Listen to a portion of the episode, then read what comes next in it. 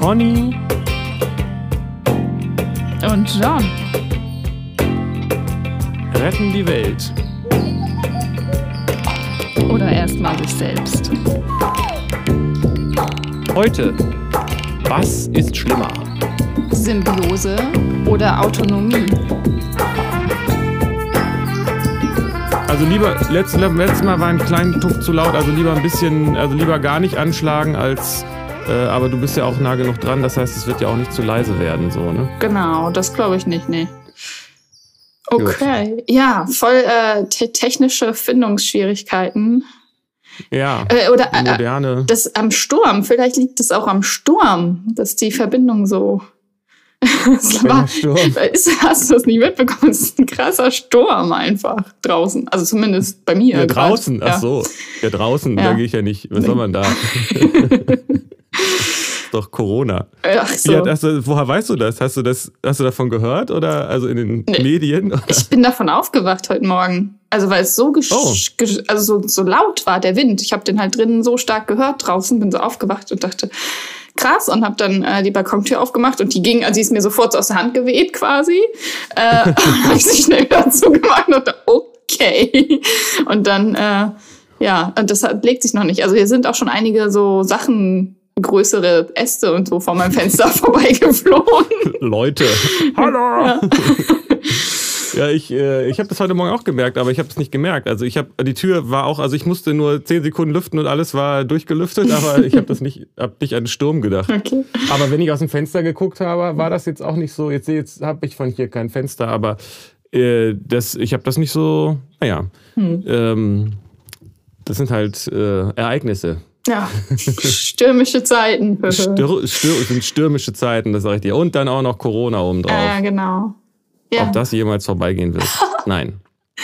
ja willkommen, Menschen, zu unserem Podcast. Ja, ihr Wachen, das fand ich letztes Mal super, was du gesagt hast mit dem, du erwartest auch, dass die Leute äh, wach und klar sind und nicht irgendwie auf irgendwelche Rituale äh, sich einduseln lassen oder sowas. ja, Fand genau.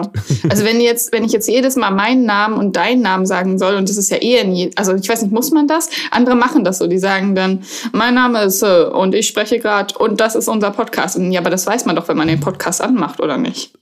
Ja, das denke ich auch. Und das ist auch immer, was mich verwirrt. Also das sagen, glaube ich, Leute im Fernsehen. Ja. Vielleicht für die entsprechenden Menschen, die das haben wollen. Ich weiß es nicht, aber auch, glaube ich, ich habe immer eine Ahnung, das sagen sie auch für sich selbst. Übrigens, ich bin der und der und damit ihr mich nicht vergesst. So, also, Ja. aber bei uns geht's ja vielleicht nicht so um die Persönlichkeiten, sondern um, um die Inhalte oder Ja, so. Weiß ich genau. nicht. Also man kriegt, also ich glaube nicht, dass jemand man so, so zufällig so reinklickt und man sich dann fragt, ah, wie, wie, wie heißen die nochmal? So, das ist. Genau. Ja. Das ist auch, weißt du, auch, also ist ja auch eigentlich ein bisschen unwichtig, oder? Das Wenn ich ist mega unwichtig. Also können, ich kann, ich kann einfach sagen, ja auch nur Namen. ich bin Pony und ich spreche mit John und das ist dann ja auch so. Äh, Go. Ja, genau, go. Ja, das stimmt. Äh, Es ist auch, ähm, es sind ja dann auch letztendlich nur die Namen. Das sagt dann, also wenn man zuhört, was jemand sagt, sagt das ja viel mehr über die Person aus als dieses Geräusch, was man macht, um die Person anzusprechen, oder? Ja, genau. Das ist Geräusch, Insofern, was man äh, macht. Wir sind. Ja. Hallo, lass uns mal reden und nicht so viel ansprechen uns, sondern Themen. Themen, Ja, wir haben uns Themen. Themen, wir haben Themen, wir haben ein Thema, was uns immer wieder beschäftigt. Äh, Ich weiß es nicht genau. Also das beschäftigt uns ja schon extrem lange. Mhm. Also jetzt nicht nur in diesem Podcast, sondern wir haben da schon sehr, sehr viel drüber geredet und ähm, das hatten wir jetzt hier auch schon einmal als Thema, nämlich Bindungsangst. Mhm. Ähm, ist das schon Angst oder kann das weg? Nee, warte, wie war das? Egal. Und Beides äh, ich hatte da natürlich. so beides natürlich, genau. Das ist das ist das Thema dieses das ist das eigentlich ist das noch unsere Tagline, oder? Ja, Äh, beides natürlich. absolut. Ist es, ist, es, ist es Angst oder Liebe? Beides natürlich. Ja. Ähm, und ich hatte so Erlebnisse und Erfahrungen gesammelt in meinem Herbarium des Lebens äh, und äh, habe sie beim, äh, wie heißt es, beim Pressen und Glattstriegeln sind mir, ist mir nochmal eine ganz neue äh, Idee gekommen dazu, wie man dieses Thema vielleicht noch ein bisschen systematischer oder auf eine andere Art systematisch erfassen kann, weil du und ich, wir haben das irgendwie, hatte ich so den Eindruck, nie so richtig glatt hingekriegt, so.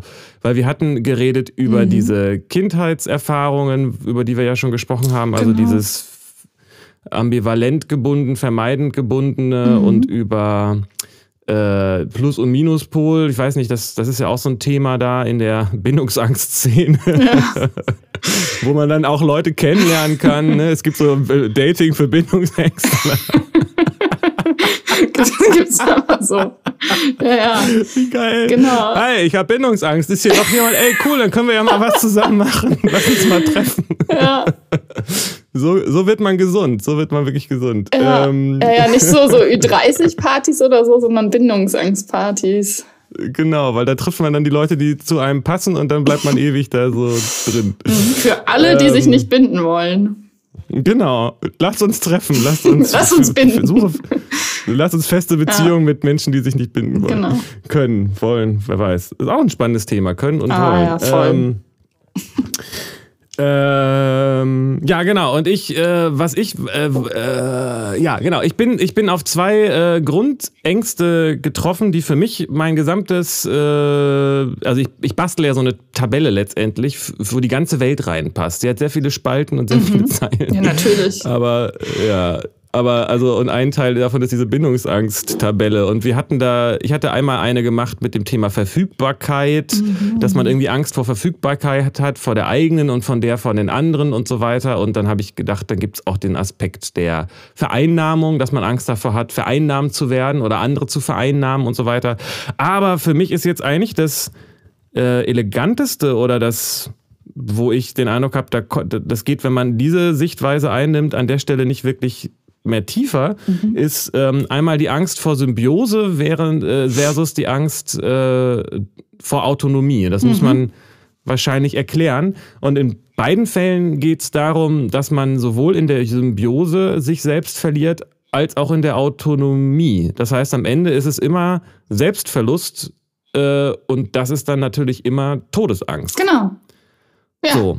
Ähm, Gut. Und das heißt, das klingt erstmal so plausibel, aber vielleicht sollte man das ein bisschen aus, ja, ausbreiten. Ja, ja. Also, Weil ich, ja. Total. Also die Begriffe Symbiose, Autonomie, wieso hat man davor Angst? Äh, und, und was hat das dann mit Selbstverlust zu tun? Und äh, dem zugrunde die Angst vor dem Tod, diese grundlegende Urangst, äh, wie zeigt sich das denn in einer Bindung so? Also ne? Dass man. Naja, also ich, ja. Äh, also ich würde sagen, für mich, ich bin erst, ich bin so der Symbiose-Angst-Typ, sag ja. ich mal. Ich weiß auch noch nicht so ganz genau, ob man nur das eine oder das andere sein kann oder ob das schwerpunktmäßig ist oder ob das wechselt, aber so, deswegen finde ich es sehr interessant, mit dir darüber zu reden, mhm. hier live.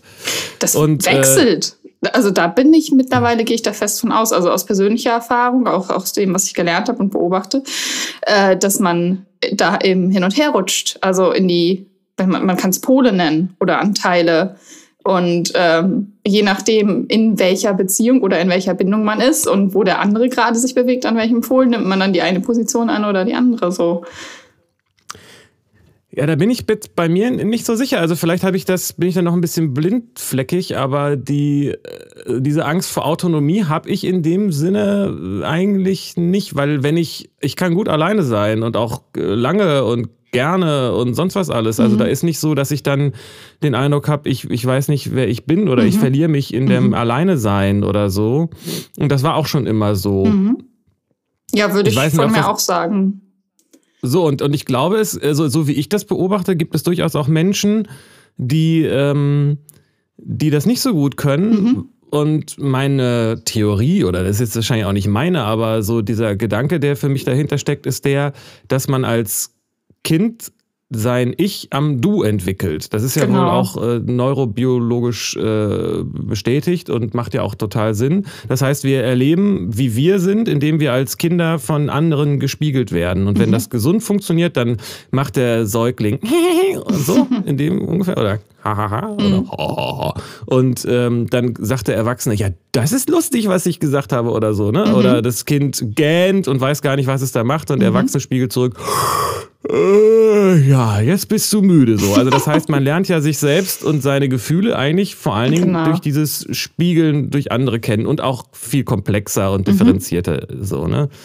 Ähm, und das gilt, und wenn man das als Kind nicht so richtig entwickelt hat, weil die Eltern äh, chaotisch waren in ihren Reaktionen oder die Bezugspersonen oder weil, äh, weil sie zum Beispiel einem immer alles hinterhergetragen haben, sag ich mal. Ne? Also mhm. wenn sie einem gar nicht haben selbstständig werden lassen, so, sondern wenn sie immer äh, einen geschont haben und immer äh, alles, ja, ja, wie gesagt, einem hinterhergetragen ja. haben, dann hat man eigentlich gar nicht so richtig, dann, dann hat man seine Persönlichkeit quasi wie gegen so eine, so eine äh, mhm. Gelee-Masse entwickelt mhm. und dann dann ist man selber auch eine Gelee-Masse und dann ist man, wenn man alleine ist, gar ja. nicht eine stabile Person. Ja, so stelle ich mir das vor. Ja. Und ich denke, das ist, das kenne ich von mir in der Form so nicht, mhm. denke ich. Mhm. Vielleicht hat das so, das, das, vielleicht finden wir das noch ein bisschen näher raus, aber ich denke, das ist schon eine, eine Typfrage auch mhm. so von der, von der Grund, Grundsache her. Es ist nur unglaublich schwer, da dran zu kommen, weil wenn man über Bindungsangst redet, wird ja ganz oft über die Angst vor Nähe geredet mhm. und Angst vor Nähe und auch dieses Verhalten, ob man sich ambivalent verhält oder vermeidend, das hat mit diesen beiden Ängsten gar nichts zu tun, sondern das geht äh, mit beiden wunderbar, ja, genau. ist mein, meine Analyse so. Ja, das, das sehe ich auch so. Und dass du äh, diese Typfrage und das, was man als Kind erfährt. Ähm, das ist natürlich, also du, klar, du hast jetzt, empfindest jetzt so keine Angst vor Autonomie wahrscheinlich. Aber eben, was ich meine, wenn jetzt du in eine Beziehung treten würdest und da ist jemand, der ist sowas von äh, sicher und bietet dir da also so eine verbindliche und nahe und krasse Bindung an, vielleicht rutschst du dann doch ein bisschen in diese Angst, dass du dich, also dass da deine Autonomie bedroht ist oder oder dass wenn du dich für die einsetzt, dass du dich dann in ihr verlieren würdest, weil die Beziehung damit irgendwie zusammenhängt oder so. Also ich glaube, es kommt immer eben auch auf das Miteinander an, in welcher Angst man sich bewegt oder welche da gerade ja, akut wenn, ist. Aber wenn du das beschreibst, wenn mir jemand eine sichere Beziehung anbietet, mhm. dann habe ich ja sofort Angst, äh, mich da in der Symbiose zu verlieren. Mhm. Warum sollte ich Angst davor haben, wenn die sicher ist, warum sollte ich Angst davor haben, alleine zu sein? Ähm, ja nicht direkt Angst vorm Alleine sein, aber dass die Beziehung dann gefährdet ist, wenn du das einforderst. Alleine zu sein? Mhm. Ja, aber genau, aber das ist genau das, was ich meine. Denn dann habe ich, äh, das, die Angst, die ich dann habe, ist ja eigentlich die Angst vor der Symbiose. Also das ist die, das ist das, das ist letztendlich der Clou an dieser Theorie, dass ich aus meiner Perspektive äh, sagen würde, wenn jemand jetzt so eine sichere äh, Bindung mhm. anbietet, ähm, dann habe ich Angst vor der Symbiose, mhm. also mich in der Beziehung zu verlieren. Können wir gleich, kann ich gleich nochmal genauer sagen, mhm. was ich damit meine. So. Und das heißt, deswegen gehe ich dann vielleicht auf Abstand und habe dann aber Angst, äh, die Beziehung zu, ganz zu verlieren. So, oh, das genau. heißt, ja. äh, das heißt, ich, aber die, der, der Kerngedanke, warum ich mich dann wegbewege, ist die Angst vor der Symbiose. Ja, verstehe. Und wenn ich, mhm. so, und wenn ich die Angst vor der Autonomie habe und jemand kommt da mit so einer Sicherheit an, dann spüre ich vielleicht in der Nähe besonders stark die Angst, diese Person wieder zu verlieren. Mhm. Und deshalb äh, distanziere ich mich oder, oder gehe sozusagen vorauseilend, weil ich Angst davor habe, ähm, alleine zu sein, sorge ich selber dafür, dass ich alleine bin. Mhm, so, genau. Also das heißt, diese, dieses Verhalten und das, wie ich die Angst so oberflächlich wahrnehme als Angst vor Nähe, da, kann, da können zwei verschiedene Mechanismen ja, dahinter genau, genau. liegen. Ja, hast du gut auseinandergenommen, stimmt. Ist ganz schön verwickelt, und die. Total, das ist total verwickelt. Ja, ja vor allen Dingen, weil, weil äh, wenn man dann plötzlich, also dadurch äh, dreht sich plötzlich äh, das Bild auch nochmal ganz mhm. anders, weil ich so gedacht habe, so manche Leute, die sind vielleicht so in ihrem Verhalten ganz anders als ich, sind eher so ambivalent. Und dann habe ich so gemerkt, nee, die haben eigentlich auch total Angst vor der Verschmelzung und deswegen verhalten mhm. sie sich mhm. ambivalent. Mhm. Aber es geht nicht vor, um die Angst vor, also das ist dieselbe mhm. Kernangst genau. im, im, Grunde. Ja. Ja, und das sind aber so, und das, ich habe das aber auch anders erlebt, dass ich auch so das verstanden habe oder auch was ich dazu gehört habe von anderen, dass sie eben Angst davor haben, äh, unabhängig zu sein und in der Unabhängigkeit äh, kein stabiler, äh, keine stabile Persönlichkeit zu okay. spüren. So. Ja. Also. Vielleicht ist das ein bisschen seltener, das weiß ich nicht. Die, die nicht, nicht allein sein können und sich dann nicht. Was ist das dann für ein Gefühl? Also, dass man dann. Ja dass die Existenz bedroht ist, wenn man allein ist, nicht in Beziehung? Ich denke schon. Also so erkläre ich mir das. Da komme ich eben selber nicht so richtig gut mhm. dran. Aber das wäre für mich, vielleicht können da ja Leute in die Kommentare was reinschreiben. Also, ähm, ja. also ähm, es gibt doch Menschen, die äh, durch diese Kindheitserfahrungen auch später dann selten oder praktisch kein stabiles soziales äh, Freundinnennetz mhm, genau, aufbauen. Ja. Und die eigentlich immer nur so von Kontaktabbruch zu Kontaktabbruch Abbruch leben. Ja, stimmt. Und das muss ja, das heißt, die sind dann, dann fühlen sie sich wahrscheinlich auch noch schuldig dafür. Mhm. Und äh, dann haben sie, dann sind sie brauchen, man braucht, das heißt, sie hatten eigentlich nie ein stabiles Gegenüber, an dem sie ihre Identität und ihre Persönlichkeit ent entwickeln konnten. Mhm. Und ja. Und wenn dann, das heißt, dann bist du so im totalen luftleeren Raum, äh, wenn du, ähm, mhm. wenn du das gar nicht wirklich kennst. Und du brauchst dann Leute, um dich zu spüren. Und dann, dann bist mhm. du vielleicht auch so und so zu denen, um, um irgendwie so eine Rückmeldung zu bekommen. Ja, genau. So. Okay. Und wenn du dich im schlimmsten Fall dann auch mit Leuten abgibst, die dir diese Rückmeldung weiterhin nicht geben, ja. weil du es ja gelernt hast, dich mit Leuten ja. zu umgeben, die irgendwie so, die alles äh, hinterhertragen, ähm, dann entwickelst du deine Persönlichkeit ja auch nicht. Das heißt, es ist dann auch so ein, äh, ein Teufelskreis. Mhm, genau. Ja, okay. Also wahrscheinlich ist man dann seiner selbst nicht sicher und ist deswegen angewiesen auf äh, so eine andauernde Rückmeldung, weil man die ja. auch nie erfahren hat. Also man hat nie gelernt, wer man ist und dass man ist und auch allein sein kann. Also diese Stab das ist halt null Stabilität irgendwie. Genau, ja. so, eine, so, eine, so, eine, so eine persönliche, emotionale Instabilität. Ah, okay. Ja, okay. Jetzt kommt, kommt das Wort äh, Abhängigkeit steigt in mir auf, äh, Suchtthematiken. Okay, jetzt kann ich diese Menschen, jetzt habe ich da so Bilder vor Augen. Das, ja, ja, stimmt, das genau. erklärt das eben auch. Mhm. Auch dieses Gefühl, dass ich mir bisher immer nicht erklären konnte, dass ich dachte, es gibt sowas wie Co-Abhängigkeit in Beziehung, aber wo ist da eine Co-Abhängigkeit, wenn ja eigentlich beide voneinander mhm. abhängig sind, sonst wären, wären sie ja nicht, wären sie ja so nicht. Aber die Co-Abhängigkeit in in dem Fall könnte man so erklären, dass man sagt, eine Person ist angewiesen auf Beziehung allgemein mhm. und süchtig nach Beziehung und die andere Person ist dann co-abhängig, weil sie diesen Suchtstoff quasi genau. liefert. Genau. Ja. ja, ja. So. Absolut. Ja. Und das fand ich, äh, finde ich, einen äh, sehr interessanten Ansatz, den ich so noch nicht gehört oder gelesen habe. Ja, habe ich auch noch nicht. Und ich habe ja echt viel. Also ich habe mit Steffi Stahl, die ja wohl die äh, der Name ist in der Bindungsszene oder Bindungsangstszene. So. Auf den Bindungspartys. Die auch, ja, ja genau. Gesehener Gast. Äh, und auch der Hemschemeyer. Und also es gibt ja so ja. viele äh, Psychologen mittlerweile, die sich damit beschäftigen.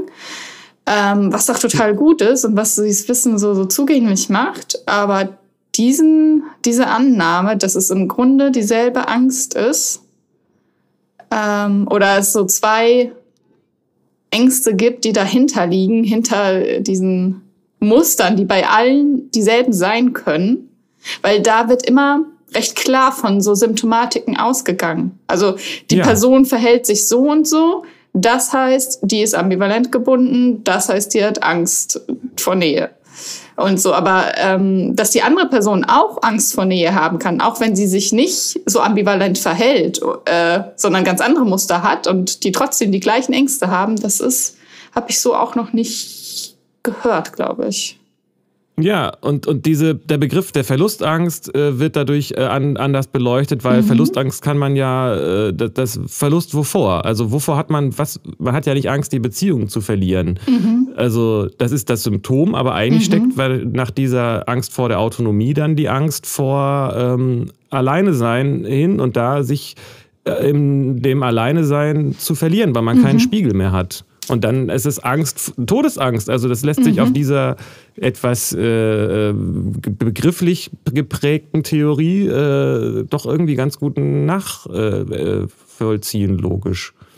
Also hinter allen steckt immer die Angst vor Selbstverlust, aber es gibt zwei Tendenzen, nämlich einmal die Angst vor äh, Selbstverlust in der Autonomie, weil man sein Selbst eigentlich gar nicht richtig ausgeprägt hat, weil man auf andere Menschen angewiesen ist, um seine, seine, seine Person zu stabilisieren, seine Gefühle und seine Persönlichkeit und ja. so. Und ähm, die andere ist die Angst vor der Symbiose mhm. und da ist für mich der Begriff der Bedürfnisse wichtig, dass ich so wahrscheinlich dann äh, der Typ bin, äh, der seine Bedürfnisse nicht gut benennt und sich äh, an die Bedürfnisse von anderen hängt und dadurch sich selbst eben dann auch nicht mehr spürt, weil ich einfach immer das tue, was von mir erwartet wird. Ja. So natürlich stimmt das nicht mehr, aber ja. das ist um ja. du weißt zum Reden zu haben. So. Damals vor 100 aber, Jahren. Ja, äh, ja genau. so, also das heißt, ähm, naja, ich habe tatsächlich neulich mal ja eine, eine sichere Beziehung äh, ausprobiert und angeboten. Es hat ganz gut geklappt von meiner Seite. Ja, also ich kann das hier, schon. Ich so. ja, ja. genau, stimmt. Wir haben ja eine, auch wieder so eine interessante Parallelentwicklung ja. hier. So. Voll das Und, kollektive ähm, Liebesleben. ja, genau, so kann man sagen. Ähm, genau, und das heißt, ähm, das finde ich äh, hochspannend, weil also das, also die eine Angst haben wir jetzt, die, die ich eigentlich nicht so persönlich so gut nachvollziehen kann, dieses äh, Angst vor Unabhängigkeit, vor Autonomie und äh, die haben wir jetzt ein bisschen erklärt, aber von mir aus kann ich definitiv sagen, dass was mein Muster angeht, ist, dass ich mich den Bedürfnissen von anderen untergeordnet habe und immer auch geguckt habe, was wollen die denn, ja. was ich ja. will und auch wenn die das gar nicht gesagt oder signalisiert haben, einmal vorauseilen schon mhm. sozusagen. Und äh, besonders fatal, das ist mir jetzt auch nochmal klar geworden durch diese Erfahrung, äh, dass es besonders fatal ist, wenn man die Bedürfnisse von, das führt zu einer Ambivalenz durch Symbioseangst, wenn man die Bedürfnisse von anderen erfüllt, weil es die von den anderen sind obwohl sie aber auch mit den eigenen übereinstimmen. Das ist total schräg und total pervers, weil das heißt nämlich, man kommt da gar nicht mehr raus. Das heißt, einerseits sagt man, das will ich nicht, ich will mich nicht immer deinen Bedürfnissen unterordnen, ich will nicht immer das machen, was andere von mir mhm. Äh, wollen, mhm. weil dann verliere ich mich ja in dieser Symbiose und dann geht man da raus und stellt fest, Scheiße, aber das ist ja auch das, was ich will. Also man kann dann gar nicht gewinnen. Also entweder mhm. richte ich mich gegen dieses vermeintliche Aufzwingen von Bedürfnissen oder ich richte mich gegen meine eigenen Bedürfnisse ja. und dann schwebe ich ja auch in so einem leeren Raum. Und das ist total pervers. Ja. Aber, aber, aber so funktionieren Leute. Also so mhm. habe ich funktioniert, mhm. würde ich sagen. Und das, dann kann man, dann ist es natürlich, entsteht dann auch so eine Ambivalenz, obwohl man eigentlich Angst vor der Symbiose hat, also eigentlich so eine Art Sucht ja. äh, oder ja, Sucht ist, das ist, ist schwierig mit den Begriffen, weil beide wünschen sich ja auch die Nähe. Genau. Alle wünschen sich ja auch die Nähe, sonst ja. hätten sie ja keine ja, Angst davor, sie zu verlieren. So. Ja. Und äh, die Frage, es gibt ja, und ähm, diese Begriffe Symbiose und Autonomie tauchen ja auch oft auf in diesen Texten so. Ne? Mhm. Ne? Das sind ja auch Kernbegriffe, Kern, äh, die ich ja auch sehr gut finde. Absolut, das ist auch das, also das ist eigentlich eine der wichtigsten und ersten Sachen, die ich über Entwicklungspsychologie oder in Entwicklungspsychologie gelernt habe, dass das so die grundlegenden Bedürfnisse sind und das Problem der menschlichen Existenz eigentlich, weil er von Anfang an äh, zwischen diesen beiden Bedürfnissen, dem nach Symbiose und dem nach Autonomie, äh, steckt und immer versucht, das auszugleichen. So, ich will Nähe, ich will Verbundenheit, ich will gemeinsam sein und ich will ich sein und Freiheit und mein eigenes Ding. Und geht es darum, eine Balance zwischen beiden Positionen, sag ich mal, zu finden, in der man sich dann aufhält? Oder geht es darum, zu lernen, äh, beides zu unabhängig, also wie soll ich sagen, also ist es bildlich gesprochen, findet man dann irgendwann so eine Mitte? Oder ist es so, dass man lernt, zwischen beiden Positionen hin und her zu wechseln? Ich denke, dass es äh, in äh, dass darum geht, das auszubalancieren. Also, dass man lernt, ah, okay, es geht beides gleichzeitig. Also, ich kann in einer festen, verbindlichen Beziehung sein und trotzdem hab ich, kann ich meine Freiheit haben und mich für mich einsetzen und meine Bedürfnisse mir erfüllen und äh, meine Autonomie geht nicht, wird nicht getötet, so. Ja. Hängt natürlich tatsächlich auch ein bisschen von der Beziehung ab. Ne? Also natürlich geht es immer um einen selbst, aber mhm. natürlich ist es so, dass Leute sich dann auch gerne Menschen suchen, die von ihnen verlangen, sich unterzuordnen mit genau. ihren Bedürfnissen. Ne? Ja. Weil, das, weil sie darin in ihre Sicherheit sehen. Ja. Ah, ja. Insofern ist das sehr interessant, weil Symbiose ist ja an sich nichts Schlechtes, wenn, also Symbiose ist jetzt ein, ein großer Begriff, ne, aber mhm. wenn die Bedürfnisse zusammenpassen, ist es ja gut. Die mhm. Frage ist nur, ist man wirklich ehrlich zueinander oder tut man nur so, als ob die Bedürfnisse zusammenpassen? Ja, genau. Ja, das ist äh, manchmal ja einem auch selbst gar nicht bewusst, ne? Also, oder, oder häufig. Genau. So, was sind denn überhaupt so die Bedürfnisse? Und also das erstmal klar zu kriegen, zu spüren und äh, dann auch zu hinterfragen, okay, sind das wirklich meine, was ich da gerade äh, spüre oder wo habe ich die her? Was ist da los? So, warum habe ich die gerade? Habe ich die? Das ist auch eine gute Frage. Äh, habe ich die übernommen jetzt vom Partner oder oder äh, sind das Ideale, die ich mir mal auferlegt habe und die dann, also was mir dann vorgaukelt, ich habe dieses Bedürfnis, dabei habe ich das eigentlich gar nicht. So. Ja, sind wir wieder bei wollen und können. Ne? Also mhm. wenn man ein Bedürfnis hat, dann hat man ein Bedürfnis. Mhm. Also wo das herkommt, ist dann die interessante Frage. Aber wenn man es hat, dann hat man es. Auch wenn man es von jemand anderem übernommen hat, dann ist das Bedürfnis ja da, oder nicht? Ja, genau, also, erstmal schon. Insofern kann man, finde ich die Frage super, sich zu fragen, woher kommt das denn, das Bedürfnis? Und das, die Frage kann man sich sehr lange und sehr tiefgreifend stellen. Das stimmt. Und das ist wichtig. Es ist so ein bisschen auch Karma, ne? Also äh, ein, ein geistiges Ereignis wie ein Bedürfnis hat eine Ursache und mhm. jedes äh, so und also beziehungsweise der, der Karma-Gedanke geht ja andersrum, äh, was ich, aber das ist natürlich im Kern dasselbe. Also jedes Bedürfnis hat dann auch wieder eine Konsequenz, so, aber mhm. auch jede, jedes Bedürfnis ist ja die Konsequenz von irgendetwas anderem mhm. und das ist interessant, das äh, zurückzuverfolgen und ich es ist ja so, wie ich das verstanden habe, bei diesen Bindungsangst-Ratgebern, Bindungsangst jetzt erst recht und so weiter. Der sichere Weg in die Bindungsangst. ja, genau. ähm, ist es doch so, dass da gerne von so, äh, so, dass man sich da so Listen macht, was man denn eigentlich so will und so weiter, ne? Und dass äh, man dann so, guckt, ja. wo, wo das zusammenpasst. Und das ist so, ich sehe das ein bisschen kritisch. Nicht, dass es grundsätzlich schlecht ist, sich mhm. über sowas klar zu werden. Nur meine Erfahrung und mein Eindruck ist, dass Menschen äh, dann in einer gegebenen Situation nicht äh, gucken, was sie sich denn wünschen. Also ich habe das schon auch, das war neulich ein schönes Beispiel wieder, hat jemand gesagt, na, ich bin ja mir über meine Angst total bewusst. Und dann sage ich so, ja, aber in der Situation warst du es ja nicht, sonst hättest du dich ja nicht so verhalten. Das heißt, mhm. ähm, man kann es wissen, dass man jemand ist, der ängstlich ist. Mhm. Das heißt aber noch lange nicht, dass man in einer gegebenen Situation genau. sich darüber klar ist, ja. dass da gerade diese Angst ist. Ja. Und dasselbe gilt natürlich dann für Bindungsangst entsprechend auch. Das heißt, auch die Bedürfnisse und auch vor allen Dingen die Ängste müssen, da kommt man leider, glaube ich, nicht so richtig drum rum, in einer entsprechenden Situation mhm. äh, ins Bewusstsein geholt mhm, werden genau. und nicht einfach nur auf dem Zettel stehen, sondern ja, ich weiß, ich bin bindungsängstlich, ja. aber das löst, das löst das Problem halt nicht. Nee, genau. Wenn es denn eins ist. Es geht dann letztlich ist, ums ja. Verhalten, vor allem in den Situationen, in denen die Angst aufkommt. Ja, man kann sich nur in Situationen verhalten. Ja, ja, genau. Das ist ja genau. der Punkt. Das ist ja der Punkt an der Sache. Stimmt. So, und, und das, da habe ich eben neulich auch so ein, ja, also das heißt, der, die Idee, sich zu fragen, wo kommen die Bedürfnisse her, das, den finde ich total super. Und auch sich das, äh, ist natürlich ein bisschen anstrengend unter Umständen, aber eben auch sich das in einem gegebenen Augenblick immer wieder zu vergegenwärtigen oder vielleicht rückwirkend zu gucken, wie war das denn da, wenn man dann mal wieder ein bisschen Ruhe und Zeit hat, so, ne? Mhm. Warum, was wollte ich denn da eigentlich? Aber man ist halt leider auch so gut darin, sich was vorzumachen, so, ne? Oh ja. Absolut. Also sich selbst betrügen und äh, gar nicht dahin gucken.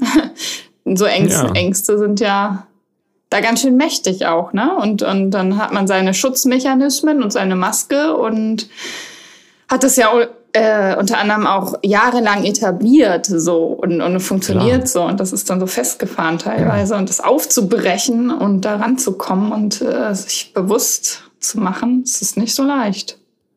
Überhaupt nicht, aber es ist auch nicht, äh, es ist aber auch kein Ding der Unmöglichkeit. Also nee. es ist diese, weil das ist eine andere Erkenntnis, die ich jetzt durch diese Theorie hatte. Diese Angst, die dahinter steckt, ist berechtigt. Mhm.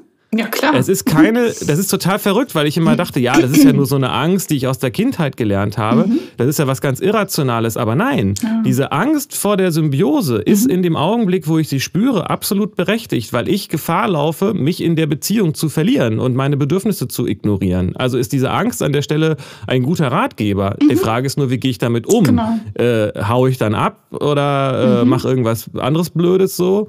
Oder frage ich mich, was will mir die Angst denn jetzt eigentlich sagen, neben den Bedürfnissen so, ne? Genau. Das ist ja das, äh, die Thematik unter anderem mit der Angst vor der Angst. Wenn man die nicht hat, dann kann man ja einfach die Angst annehmen und angucken und gucken, was ist die denn für, was gibt die mir denn für einen Rat oder worauf will die denn hinweisen, so. Und das löst dann ja, also das führt dann ja zur Weiterentwicklung. Ja, diesen Begriff Angst vor der Angst, den habe ich, äh, da haben, das ist ja auch so äh, einer, über den wir schon viel geredet haben. Und in dem Zusammenhang frage ich mich eben auch, was bedeutet das denn eigentlich? Und finde ihn inzwischen gar nicht mehr so glücklich, sondern eigentlich geht es ja eher um die, äh, um das Verdrängen von der Angst. Ne? Also natürlich ist ja, genau, das aber du verdrängst gemeint. ja, weil du davor Angst hast. Also weil du Angst Naja, vor Angst hast, oder? Ja, eigentlich schon, nur ich finde es insofern äh, schwierig mit den Begriffen, weil Angst ist ja ein Gefühl und wenn ich das Gefühl, ich habe ja, ich spüre ja nicht die Angst vor der Angst. Ich habe ja nicht das Gefühl, oh, ich habe jetzt Angst davor, Angst zu haben, sondern ich ignoriere einfach meine Angst und, und unternehme was, versuche was dagegen zu machen, was aber die Angst, äh, was, wo die Angst dann falsch verstanden wird, sozusagen. Weißt du, was ich meine? Also, wenn ich sage, ich ähm, Angst vor der Angst, eigentlich ist die Angst vor der Angst nicht dasselbe wie die Angst selbst, sondern es ist ein ähm, Ignorieren von Angst eigentlich, oder? Ja. Oder also halt sich das nicht bewusst machen oder Ja. nicht bewusst zu, die, nicht, die, die Angst nicht zulassen. Ja, genau. Also in, wenn man da drin steckt, dann äh, agiert man ja einfach. Also dann äh, hat Genau. man Angst und, und vermeidet oder verdrängt oder unterdrückt. Ähm, Mhm. Aber wenn man, also wenn man das raus hat, also wenn man das weiß, dass man das macht, ähm, glaube ich, dann kann man auch spüren. Also, oder ich, ich dachte das zumindest letztens, dass ich es gefühlt hätte, diese Angst vor der Angst. Ah, Also, dass da so ein Gefühl war, oh, irgendwie ist so Angst in mir. Also, das konnte ich lesen, in mir wahrnehmen. Und dann dachte ich, ja, wovor denn gerade? Ah, okay, davor, dass ich Angst davor habe. Äh, ah, also, interessant. ne? So, so diese Vorstufe, da konnte ich schon irgendwas wahrnehmen.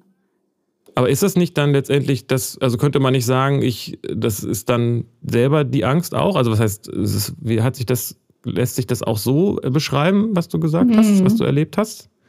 Ja, Also das ist, das ist eigentlich, dass man die Angst langsam zulässt und Ja. merkt, ah, da ist also Angst. Warum brauche ich dann noch dazwischen das Gefühl von Angst vor der Angst? Also das heißt, brauchen, wenn sich das so angefühlt hat, hat sich das so Ja, angefühlt. ich glaub, ich kann bin das für da- mich nicht so richtig Ja. nachvollziehen.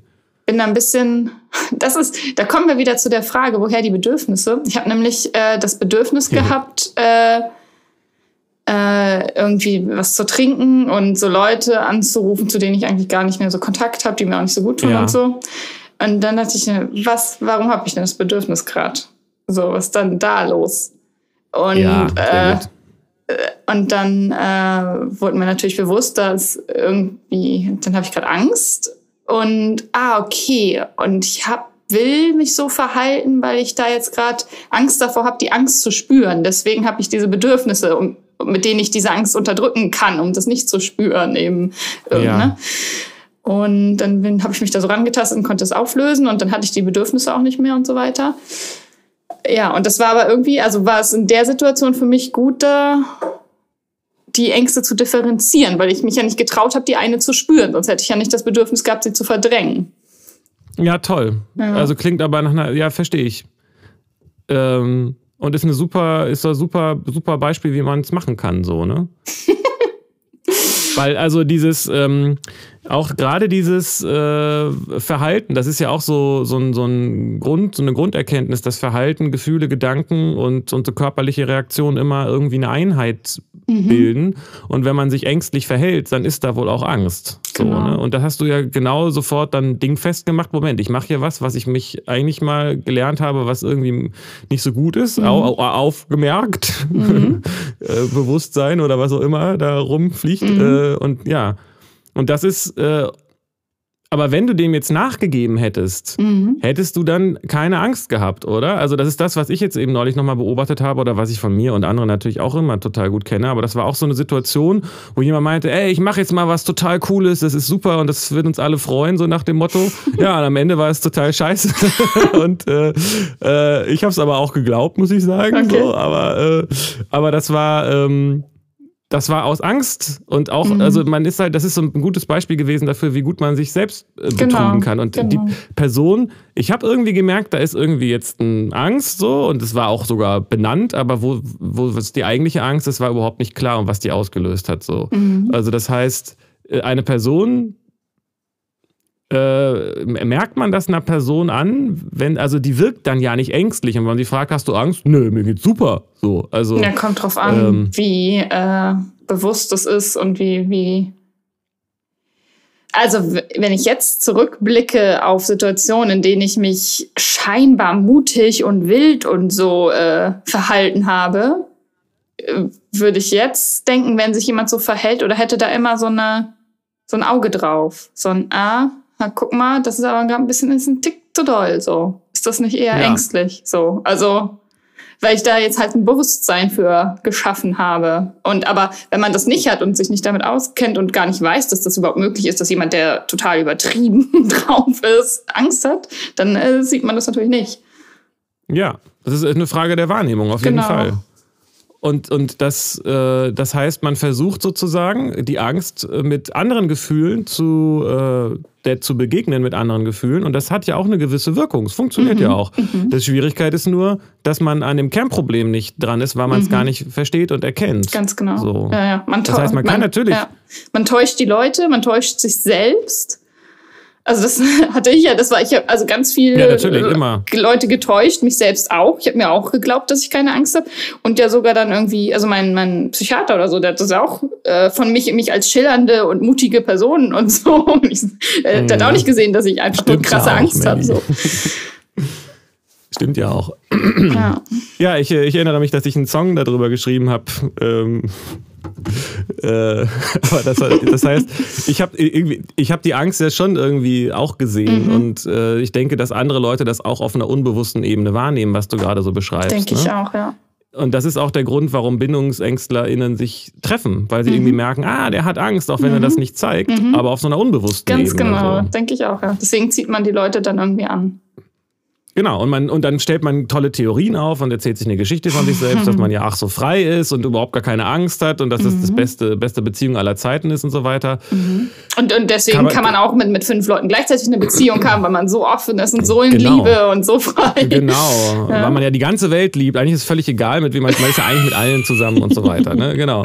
Also das ist so, das ist aber der, der Junkie erklärt ja auch, warum die Drogen gut sind. So, ne? Also es ist ja, ja, genau dasselbe, es ist ja auch ein Junkie-Dings. Ja. Oder der, der Wirtschaftsmanager, warum seine Arbeit notwendig ist, mhm. auch, auch, wenn er Leben zerstört und so. Also ja. die Leute, die sich schädlich verhalten, haben immer eine Erklärung und eine Theorie Natürlich. dazu. Nur in dem Augenblick. Äh, aber es ist, wenn man von außen sich das anguckt, auch wenn man sich selbst versucht, dann das von außen äh, zu vergegenwärtigen, mhm. dann stellt man fest, dass es da Widersprüchlichkeiten gibt. Mhm. So.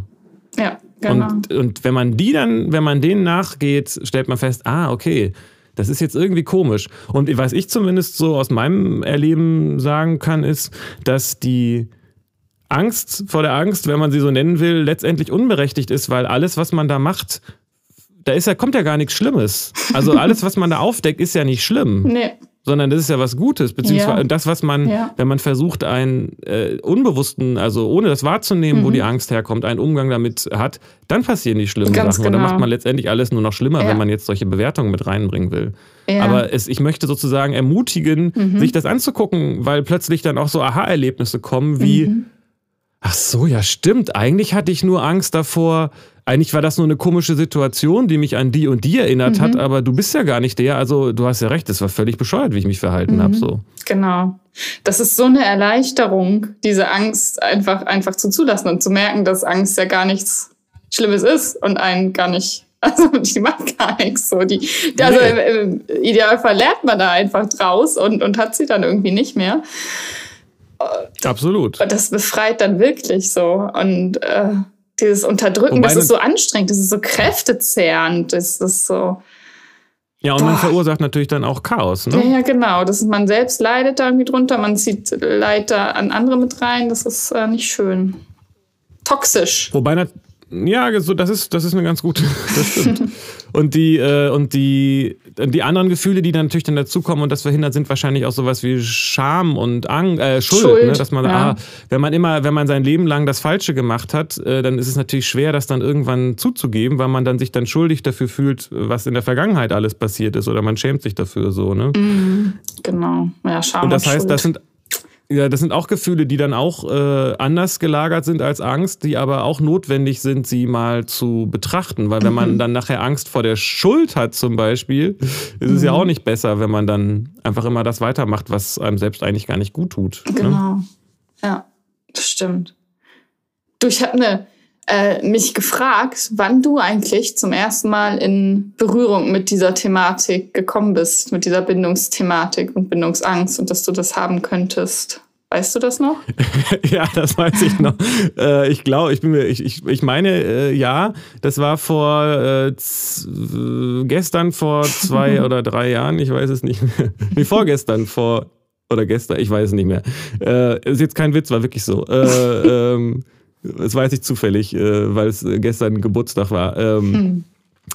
Und da war es so, dass meine damalige Freundin ähm, sich auf eine Art verhalten hat, die, die mir dann, ich weiß nicht, ob du und ich vielleicht darüber geredet haben, aber irgendwie habe ich da äh, gesagt, Moment, du verhältst dich total ambivalent. Äh, du musst ja jetzt, entweder musst du jetzt hier äh, Therapie machen oder das wird mit uns nichts so. Ne? Also mhm. auch so mhm. typisch vermeidendes Verhalten, nicht auf die eigenen, nicht zu sagen, äh, ne? also ich meine, es war ja schon ein bisschen fortgeschritten, weil ich, weil ich so dieses, dieses, dann wird es nichts mit ein gebaut hatte. Mhm. Aber ich habe vollkommen das auf der anderen Seite alles gesehen. Dachte, ich, hab, ich bin ja sicher, ich bin ja hier mhm. und so. Ne? Mhm. Ich, ich bin ja nicht toxisch, weil ich, ich umgebe mich ja nur mit Leuten, die es auch nicht sind, so wie, die, so wie dir. Aber du brauchst eine Therapie. Also da ist dann ein Beispiel für Widersprüchlichkeit. Ja. So, ne? ähm, Habe ich aber damals noch nicht erkannt. Und so nach und nach, also das war sozusagen ein, ein Augenblick, an den ich mich noch genau erinnere, auf einer Parkbank im Schanzenpark. Und ähm, äh, aber Jetzt hast du, bin ich vielleicht äh, ein bisschen äh, unklar, weil ich nämlich nicht mehr ganz genau weiß, wann ich gecheckt habe. Moment, vielleicht habe ich dann ja auch ein Thema damit. So, mhm. das, also insofern kann ich die Frage vielleicht doch nicht so richtig beantworten. Mhm. Ich weiß nur, dass das so die Initialzündung war, dass wir in der Beziehung ganz viel diese Thematik bearbeitet haben, wo ich auch super dankbar für bin, weil das mir selbst so viele Erkenntnisse äh, beschert mhm. hat. Und ähm, wir haben da so gut wie wir es irgendwie konnten, da dran gearbeitet, um, um unser Muster aufzudecken. Und ähm, das kam dann so nach und nach, dass ich dann irgendwie in einer Situation gesagt habe, du, ich fühle mich mit dir eigentlich gar nicht sicher. Und es mhm. war krass, das für mich mir einzugestehen, weil ich ja immer gedacht habe, ich bin ja so sicher und unabhängig so. Ja, ne? Und ja. das war vielleicht nochmal so ein Augenblick, wo ich gemerkt habe, Moment, ich fühle mich jetzt hier unsicher. Das ist ja auch so eine wichtige Erkenntnis, ja, genau, die, die mit Bindungsangst zu tun hat. Ja, stimmt. So. Ähm, aber für mich ist es immer, eigentlich ist es so, eine Beziehung wenn einer dem anderen Bindungsangst vorwirft, dann hat er selbst damit auch ein Thema. Sonst würde er das nicht machen. Sonst würde er das gar nicht vorwerfen. Sonst ja. würde er sagen, du, sorry, das wird hier mit uns nichts. Ja, genau. So, ne? Also ein Vorwurf ist ein sehr ja. ähm, starkes Manipulationsmittel von mir gewesen, der anderen Person vorzuwerfen, dass sie meine, dass sie sich doof verhält. Mhm. So, anstatt Mhm. Ja. Anstatt sich selbst einfach zu verhalten. Ja, ja. und sich zu verändern und ja, zu genau. sagen, dann ja. Konsequenzen zu ziehen, genau. sag ich mal. Ne? Konsequenzen. Ja, genau, seine Standards klar zu haben und äh, ja, genau. Nicht dem, an, beim anderen zu sein, sondern bei sich. Ähm, aber das, also, ja, genau, das, da kam in deiner Beziehung dann irgendwie äh, ja dann die Thematik auf, aber wusste also diesen Begriff Bindungsangst, war dir das da dann zu dem Zeitpunkt schon ein Begriff, so dass du das dem anderen, dass du das einbringen konntest in die Beziehung? Hattest du vorher das schon mal gehört oder dich mit Bindungstheorien auseinandergesetzt oder wie, wie weißt du noch, wie du zu diesem Wissen gekommen bist? Ich denke mit dir. Ich denke, wir haben da ganz viel okay. drüber geredet, über Ambivalenz und so weiter. Ja. Und dann habe ich irgendwann gecheckt, ah, hier meine Partnerin, ja. die ist auch ambivalent. Ja. Ähm, und du hast auch immer so schön mir alles erklärt, äh, was, da, was da in ihr vor sich geht und so. Ja, bei anderen und kann ich das ich, Ja, ja, genau. So, ja, ich, äh, unbewusst können wir das, glaube ich, alle ziemlich gut mhm. so. Und ähm, das ähm, habe ich dann quasi in meinem toxischen Muster gegen sie verwendet so ähm, und habe dann natürlich an der Stelle vergessen, mich um, um auf zu gucken, was, was ich machen kann so. Mhm. Ähm, und dann haben wir diesen Begriff, diese Begrifflichkeiten äh, benutzt und mhm. haben dann damit auch gearbeitet so und äh, das kam dann immer wieder, war dann letztendlich Dauerthema. Ja, so ja, ne? Das war auch so eine klassische On-Off-Drama, äh, weg, neu und dann doch nicht voneinander lassen können und so weiter. Bis, ja, war, war, war schlimm, aber auch schön. so, das heißt, ich habe das in einer Beziehung äh, kennengelernt und auch bearbeitet mhm. und auch, äh, also nicht, äh, nicht erschöpfend so, aber ähm, so weit wie es eben ging, Ja. wie weit auch sonst. Ja, klar. Ja. Und auch mit den Begriffen und auch, aber so richtig über mein Muster bin ich mir eben tatsächlich erst am Ende klar geworden, dass ich eben so gesehen habe, oh Gott, was habe ich denn eigentlich die ganze Zeit Mhm. gemacht? Und dann kam mir, fiel mir das wie Haare aus den Schuppen, dass, dass ich die ganze Zeit ähm, Mhm. Vorwürfe mache, dass ich meine Bedürfnisse nicht klar äußere, Mhm. dass ich, dass ich ganz auf ganz subtile Weise, wenn jemand äh, meine Bedürfnisse nicht erfüllt, irgendwie so ein äh, komisch, äh, dann krank bin, na krank nicht, aber halt irgendwie, weiß ich auch nicht genau, also dann nicht so verfügbar bin Mhm. Ja, und genau, so, also so auf so eine Rückzug, ja. ganz, ganz Rückzugsding, Mhm. so irgendwie genau. Ähm, und auch äh, und auch so einen bestrafenden Aspekt, der ist auch ganz wichtig gewesen, äh, der anderen Person, die sowieso die ganze Zeit sich schuldig fühlt für ihr Verhalten, noch irgendwie so ganz subtil immer noch so ein bisschen so ein mitzugeben und dann mich aber auch auf so eine narzisstische Weise selbst zu inszenieren als derjenige, der so den Überblick hat und der ja auch so großzügig ist und alles vergeben kann und der ja selber eigentlich gar nicht die Probleme hat, so nach dem äh, Prinzip. Und das, ja, äh, das war äh, nicht, es war schlecht, also es war furchtbar von mir, mein Verhalten. Es hat sich natürlich dann entsprechend auch dann ähm, Ja. ineinander verhakt. Ja. Und äh, es ist eine große Erleichterung zu erkennen, wie viel besser es ist, wenn man das nicht mehr macht. Ja. Ja, das glaube ich. ja. Aber du bist dir da äh, außerhalb von einer Beziehung, hast du das für dich mehr so bearbeitet, oder?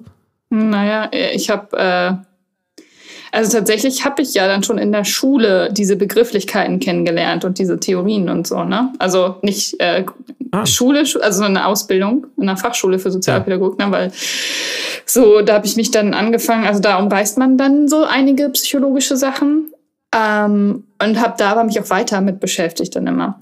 Und ähm, das ist, äh, ist für mich auch gerade total interessant, weil ich denke, okay, dieses Wissen ist so wichtig und so grundlegend, das muss eigentlich in Schulen, also nicht nur in so eine Fachausbildung, sondern jeder Mensch, jedem Mensch muss das zugänglich sein, so dieses Wissen. Das ist total wichtig, wie man funktioniert, wie Beziehungen funktionieren, wie Muster da, um das zu wissen einfach so. Und ich hatte ja aber dann dieses Wissen und habe trotzdem äh, damit nichts gemacht. Oder, oder es hat nicht, also es hat mich nicht davor geschützt, äh, mich da in meinen Mustern zu verlieren und so und eine gesunde Beziehung zu führen und sowas. Ähm, Klar, weil das ist Ja. genau das, was ich meinte. Das ist eben, dass, dass man kann sonst wie was für Theorien haben, aber wenn man in dem Augenblick sich äh, nicht wahrnimmt, was da passiert, dann ist es völlig, äh, hilft es in dem Augenblick gar nicht. Genau. Und ja, ich habe auch ähm, dann erst wieder mich damit beschäftigt, als ich mich getrennt habe eben aus der, also aus der Ehe. Ähm, weil ich da dann genau analysieren wollte, okay, was ist da passiert? So, wie ist hier das ganze große Chaos zustande gekommen? Was ist mit mir los? Was ist mit ihm los? Was ist mit uns los? Von äh, krass schöner Verliebtheit zu diesem Drama, so ungefähr zu diesem ungesunden, toxischen Miteinander. Und dann habe ich mir das genauer angeguckt und dann kamen natürlich diese alten Begrifflichkeiten und so, auf die bin ich dann wieder gestoßen und da habe ich mich ganz viel damit beschäftigt.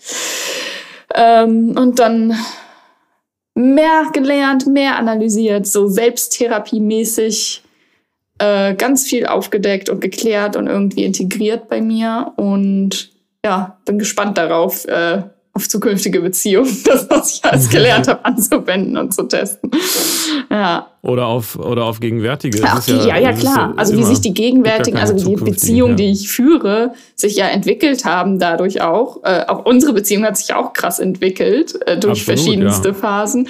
Und äh, so ist das mit anderen Freundschaften, die ich habe auch. Und auch mit Menschen, die ich jetzt gerade so in mein Leben ziehe. Oder also das sind nicht mehr, das sind andere Menschen als von vor ein paar Jahren, ne? Mit ganz anderen Thematiken und so. Das ist Ja. Interessant zu sehen, dass wenn man sich selbst verändert, sich eben auch das Umfeld dann ändert. Ja, und das, also es ist sicherlich für so einen äh, Menschen, der auch viel denkt und so wie ich, äh, auch nicht schlecht, solche Theorien zu haben, aber es ist auch ähm, ein Problem, wenn man sich dann da drin vergaloppiert und eben, also das ist so wie diese Diskussion darüber, was Poli ist und wie das geht. Und dabei ist, hat man die ganze Zeit eigentlich toxische Beziehungen, sag nicht, dass es auf alle zutrifft, aber zumindest auf alle, die ich kenne.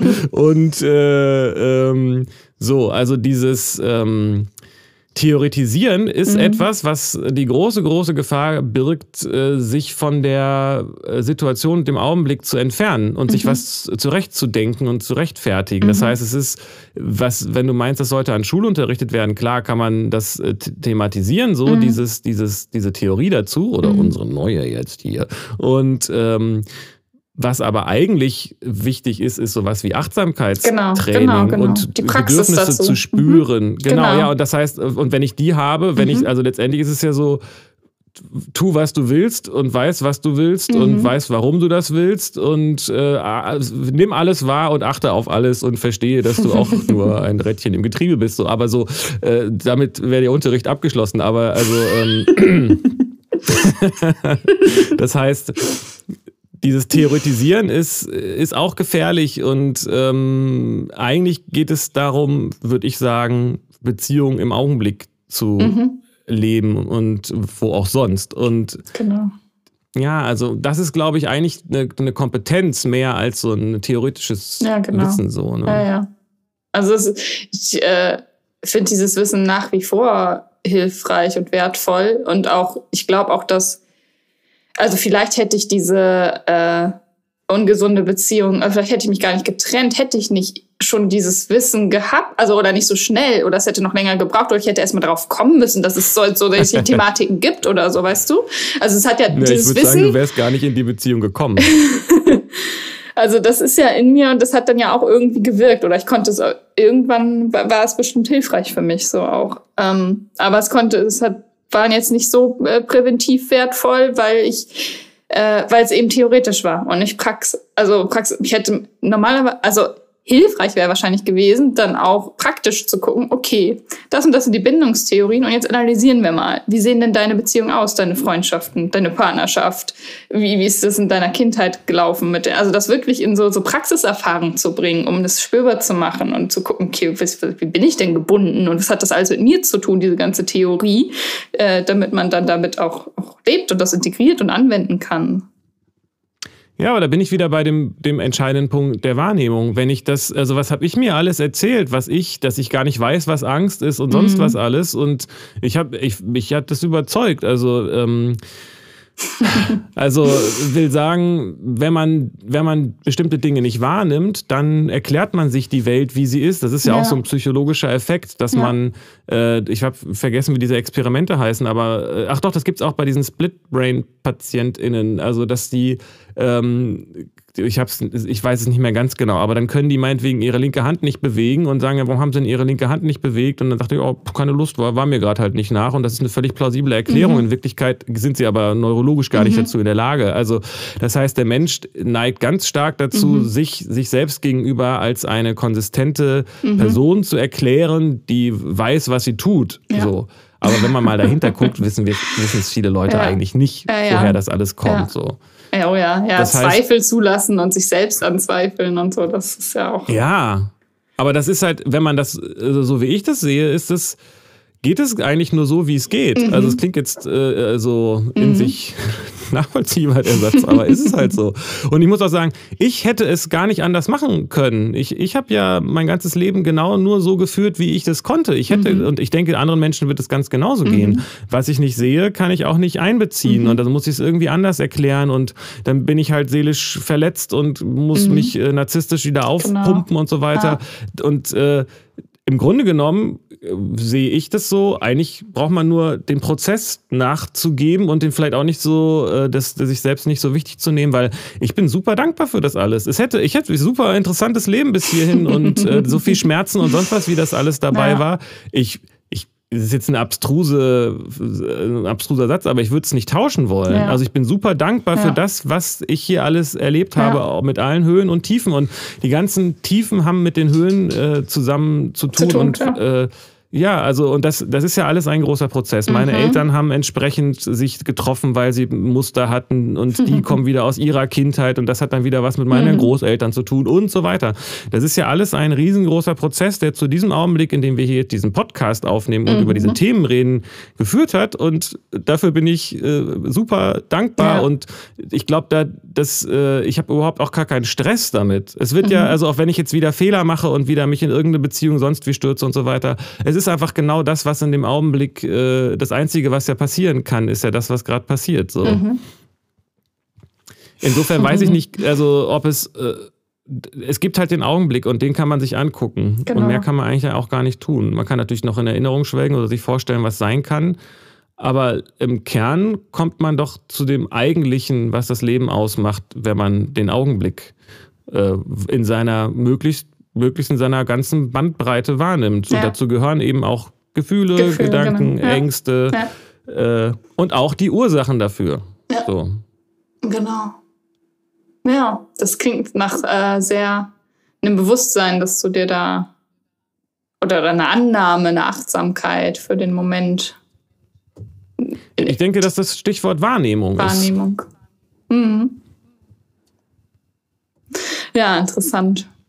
Und die, und die Sachen passieren ja auch ohne die Wahrnehmung. Das ist ja der Witz. Das ist ja das, was ich meinte. Also ich kann mir ja sonst wie irgendwas rechtfertigen. Ich verhalte mich ja trotzdem am Ende so, wie ich mich verhalte. Ja, ja. Auch wenn ich denke, dass ich das mache, weil ich ja so reflektiert bin, ist es eher so, dass die Reflexion dazu führt, das zu rechtfertigen, genau. was ich getan habe. Ja, ja, ist ja dann auch nur wieder ein Abwehr. Also dann rationalisiert man das, intellektualisiert, wie auch immer man das nennen will. So.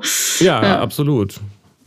Was würdest du denn sagen? Das ist noch so ein Punkt. Ich weiß nicht, wie viel Zeit wir noch haben, aber von die, bei dieser Theorie habe ich den Eindruck, dass es verschiedene äh, Schichten gibt, wo die Angst besonders stark ist, ähm, was die Bedürfnisse und die Symbiose und die Autonomie und so weiter angeht. Weil ich das bei unterschiedlichen Leuten unterschiedlich beobachte, dass sie in bestimmten Situationen weniger an anderen bestimmten Zusammenhängen mehr Ängste haben. Insbesondere fällt mir da auf äh, körperlich und geistig. Also dass äh, jetzt, wenn es zum Beispiel um Sex geht, dass manche Leute da viel stärker da die Angst vor der Symbiose haben mhm. oder ihre Bedürfnisse nicht richtig benennen können oder dass sie da überhaupt gar kein Problem haben, aber wenn man dann miteinander redet oder unter Menschen ist, mhm. in sozialen Zusammenhängen, dass da dann die Ängste hochkommen oder dass sie eben quasi, ja, als Beispiel Angst haben vor Zusammenwohnen, aber nicht vor, vor der körperlichen Nähe oder mhm. sowas.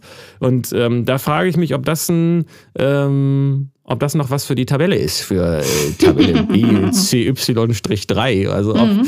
wie würdest du das beurteilen? Du hast doch da auch, äh, mhm. redest doch auch mit Leuten darüber und so. Ist das, also die Angst ist ja nicht nur so ein theoretisches Konstrukt, weil sie muss sich ja auf irgendwas beziehen. Mhm. Stichwort Augenblick und Wahrnehmung. Und ähm, genau. die Angst davor. Ähm, die äußert vor, sich vor unterschiedlich, ja. An unterschiedlichen ähm, Ebenen. Also mhm. Angst davor, äh, zusammenzuleben oder mhm. äh, die Bedürfnisse da irgendwie nach Autonomie nicht erfüllt zu bekommen, sind ja andere als die zum Beispiel im Bett. Mhm, so. Genau. Ja, das ist äh, bestimmt was für die Tabelle. Und das ist meiner Erfahrung nach sehr gut zu beobachten, dass Bindungsängstler, also da, dass die Angst sich eben unterschiedlich äußern kann. Also einige haben dann Angst vor körperlicher Nähe und einige vor geistiger. Und einige können heiraten und eine tolle Freundschaft mit dem Mann führen, aber bloß nicht, oder äh, mit dem Partner, Partnerin, wie auch immer. Ähm, äh, aber nicht dies, dieser körperliche Aspekt wäre too much. Da wäre die Bindungsangst dann getriggert. Also da, diese Nähe ist nicht aushaltbar. Und bei anderen wieder ist es andersrum.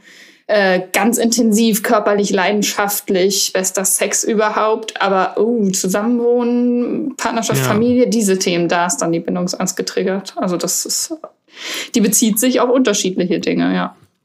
Und meinst du, ist das sozusagen auch ein Muster, dass es immer was gibt, was funktioniert, was dann die Beziehung zusammenhält und stabilisiert und eine andere äh, Sache, die die Beziehung, über der dann die Nähe reguliert wird und oder wieder auch wieder Distanz erschaffen wird? Oder kann es auch sein, dass man das auf allen Ebenen hat? Eigentlich ja nicht. Ne? Eigentlich ist das, habe ich da vielleicht gerade schon ein bisschen mhm. beantwortet. Mhm. Weil wenn es nichts gibt, was die Beziehung mhm. stabilisiert, dann gibt es genau. die Beziehung das ja eigentlich. Irgendwas nicht. muss äh, ineinander passen zueinander. Genau. ja. Ja, ja, interessant. Stimmt, das ist vielleicht auch was, wo man, wo man sich dann, also das kenne ich aus meiner Erfahrung, wo man sich dann auch belügt und sagt, das ist doch, wir waren doch die beste Beziehung aller Zeiten, aber eigentlich meint man nur den Sex. Ja, genau. So. Und man guckt sich dann das an, was das Ganze stabilisiert. Ja. Und wenn man, ja, ja, es ist, äh, und wenn man, und dazu muss ich ja auch sagen, es ist ja auch nochmal, ähm, auch so eine Idealisierung, die dann da stattfindet, weil das ist ja doch alles nicht voneinander getrennt. Also eine, mhm. eine Ehe, in der einer äh, mehr Bedürfnis nach Körperlichkeit hat und die andere Person die verweigert, ähm, und in dem man ganz toll zusammen wohnt, da ist ja auch, das strahlt ja auch aus auf das andere. Das ist ja dann Ja, da auch genau. nicht gut. Ja. Und andersrum, wenn man äh, einen super Sex hat und Mhm. das auch so äh, verkauft und eigentlich vor allen Dingen viel Sex hat, weil man da ja darüber die Beziehung stabilisiert, Mhm. aber so diese ganzen anderen Aspekte, die mit Nähe zu tun hat, die aber ja auch sich dann äh, vielleicht jemand trotzdem wünscht, Mhm. auch das äh, hat auch Einfluss auf den Sex. Der ist dann auch anders, wenn Mhm. man äh, wenn man es auch aus einer Art auch Verze- aus Verzweiflung macht, Mhm. muss man ja mal so sagen. Ne? Es fühlt sich vielleicht gut an, aber Ja. ist vielleicht doch nicht dasselbe wie ein, ein Ja. entspannter, gelassener, harmonischer oder, Ja, oder auch genau. wilder, was auch immer Ja. Sex. So, Ja. ne? Ja, aus Liebe oder aus Angst. Das fühlt sich bestimmt anders an. Ja, glaube ich auch. Ja.